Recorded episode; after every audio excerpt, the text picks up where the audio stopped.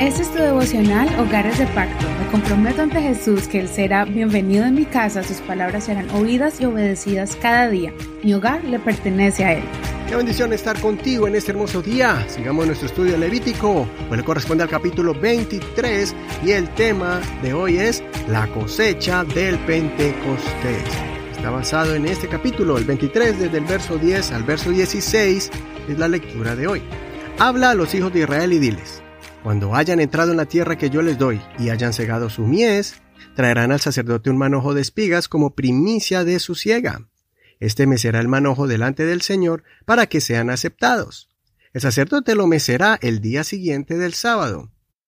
El día que presenten el manojo ofrecerán en holocausto al Señor un cordero de un año, sin defecto, con su ofrenda vegetal de cuatro kilos de harina fina amasada con aceite. Esta es una ofrenda quemada al Señor, de grato olor. Su ofrenda para derramar será un litro de vino, no comerán pan, ni grano tostado, ni grano fresco hasta ese mismo día en que presenten la ofrenda a su Dios. Esto es un estatuto perpetuo a través de sus generaciones, donde quiera que habiten. Contarán siete semanas completas desde la mañana siguiente al sábado, desde el día en que presentaron el manojo de espigas de la ofrenda mecida. Contarán cincuenta días hasta la mañana siguiente al séptimo sábado. Entonces presentarán una ofrenda vegetal nueva al Señor. Seguir la lectura de hoy. En este capítulo vemos la explicación de las fiestas solemnes que los israelitas debían celebrar conforme a la ley de Dios. Son fiestas dedicadas a Dios y cada una tenía su significado especial delante de Dios. El día de reposo, el día de la Pascua, la fiesta del Pentecostés, la fiesta de los tabernáculos, de las trompetas y de expiación.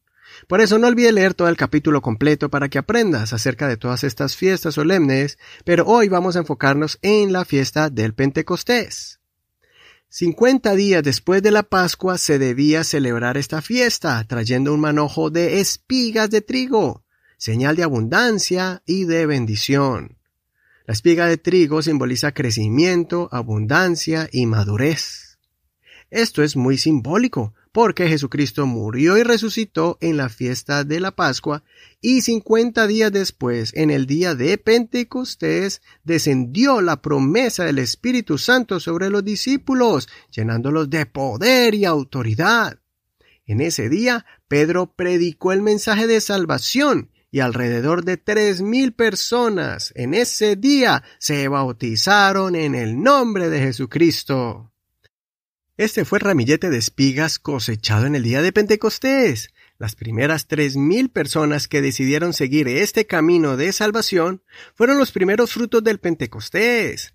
Aquellos que aceptaron a Jesucristo como el Mesías prometido al pueblo judío, como el Rey de Gloria en medio de ellos, como aquel, el que sería llamado Emanuel, que significa Dios con nosotros. Ellos representan los millones que serían cosechados para el granero del Señor y para recibir la vida eterna.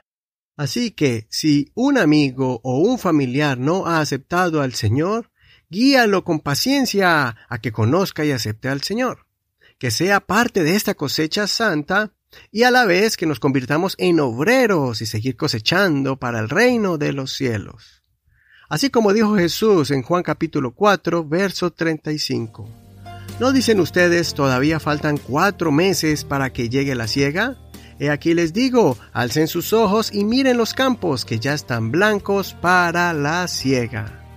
Todavía estamos en Pentecostés. Todavía el Señor está llenando con su Santo Espíritu. Su palabra está respaldada con prodigios y milagros y muchos están rindiendo sus vidas al Señor. Soy tu amigo Eduardo Rodríguez. Que el Señor escuche tu oración y llene tu vida, así como llenó a los discípulos en el día de Pentecostés.